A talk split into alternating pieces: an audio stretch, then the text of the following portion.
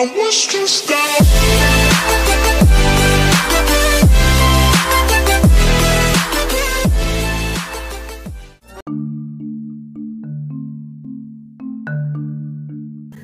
Hola, hola, estamos de regreso con otro episodio. Yo soy Jimena Mendoza. Y yo soy Luisa Sosa. Y el día de hoy les traemos la última cápsula educativa de este podcast.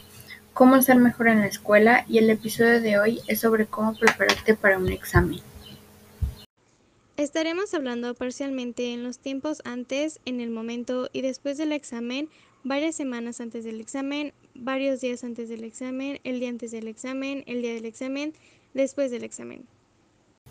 Así es, también hablaremos sobre los tipos de preguntas y la ansiedad por los exámenes. Empecemos.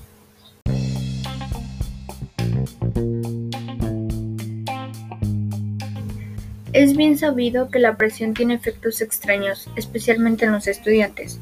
La presión de los exámenes es una de las pruebas más severas de la habilidad de los estudiantes para manejar el estrés. No hay duda de que, para la mayoría de los estudiantes, el tiempo de exámenes es un periodo de ansiedad lleno de ciertas presiones inevitables.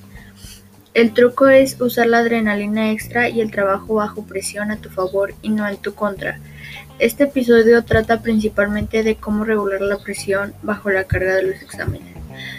Espero que nos sirva para la próxima semana. Preparación para los exámenes. Vamos a dividir la primera sección de la preparación para los exámenes en cuatro partes. 1. Varias semanas antes del examen, la primera cosa que debes hacer cuando empiecen una nueva unidad es establecer un horario de estudio que te permita tener el tiempo suficiente para aprender adecuadamente el material.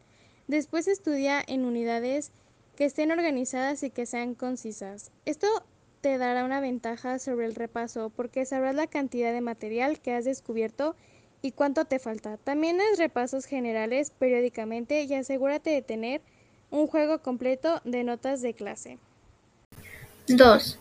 Varios días antes del examen. Este es el momento de máxima presión para la mayoría de los estudiantes. En primer lugar, estudia de manera efectiva con un compañero, como ya hemos mencionado anteriormente. Esto te ayudará a tener motivación y la energía para repasar. Asiste a las clases de antes del examen. Durante las últimas sesiones de clase, el profesor suele dar información importante sobre la prueba. Además, si presenta nuevo material en clase, lo querrás oír. 3. El día antes del examen. Es bueno dar un repaso general y rápido al material, usando notas y hojas de datos del panorama general. Si no tienes bien amarrado el material, quédate despierto y asegúralo. El día del examen llega minutos antes del examen, con hojas de papel y materiales para escribir extras. Es buena idea comer algo antes del examen, pero no te atiborres. El examen. Vamos a enumerar algunas generalizaciones sobre un examen y después mencionaremos cómo responder dos tipos de preguntas, las preguntas de ensayo y las preguntas objetivas. Y esto lo mencionaremos al término de un pequeño corte. Ya volvemos. Life's a game made for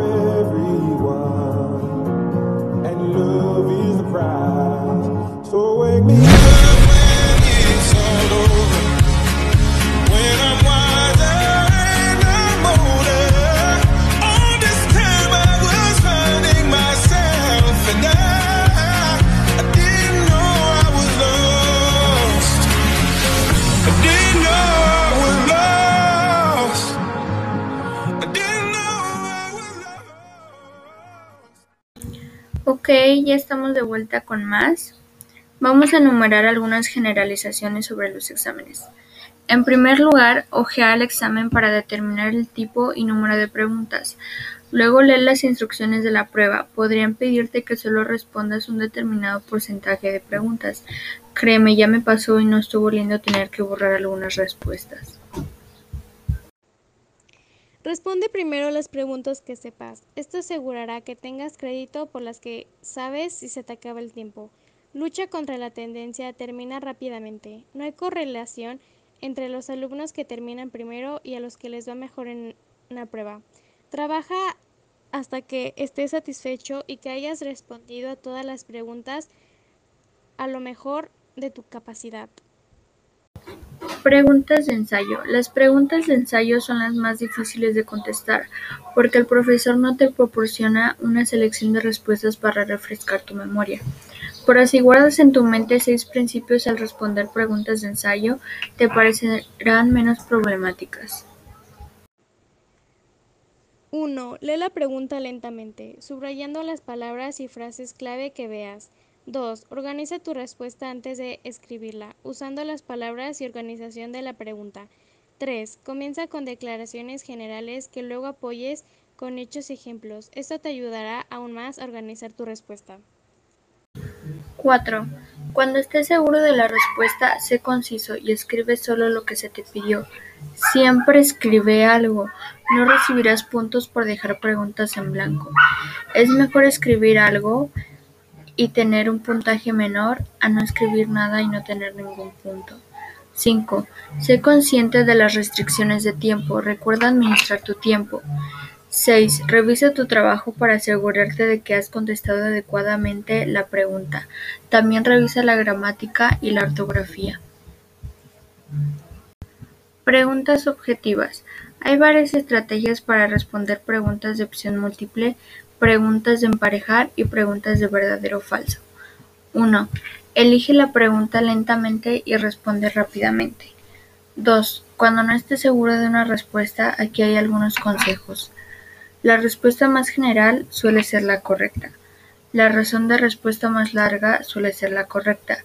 La repetición de la pregunta en la respuesta a menudo indica que la respuesta es verdadera. Elige verdadero antes que falso, porque las alternativas negativas son más difíciles de escribir bien o convincentemente. Cuando adivines a ciegas, elige la misma opción en todas, por lo general B o C. Recuerda que estas son solo sugerencias, no reglas. El conocimiento es tu mejor guía.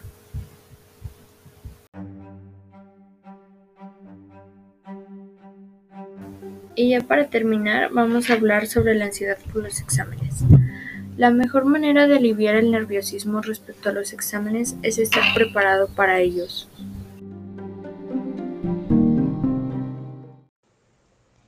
Hay una técnica hipnótica sencilla para contrarrestar la ansiedad por los exámenes. En primer lugar, cierra los ojos y concéntrate en tu respiración durante unos minutos. Después imagínate cómodo y relajado en el lugar donde sueles estudiar. Después de hacer esto, toma un lápiz y dile a ti mismo que al hacer esto, justo cuando empiezas la prueba, te sentirás tan cómodo como te sientes en tu silla de estudio. En el hogar o en el lugar que estudies. Repite esta sugerencia y deja que te funcione durante tus exámenes. Muchas gracias a todos nuestros oyentes. Esperamos que estas cápsulas educativas les hayan gustado y los consejos les puedan ser de utilidad en algún momento de su vida estudiantil. Los despide Jimena Mendoza y Lucia Sosa.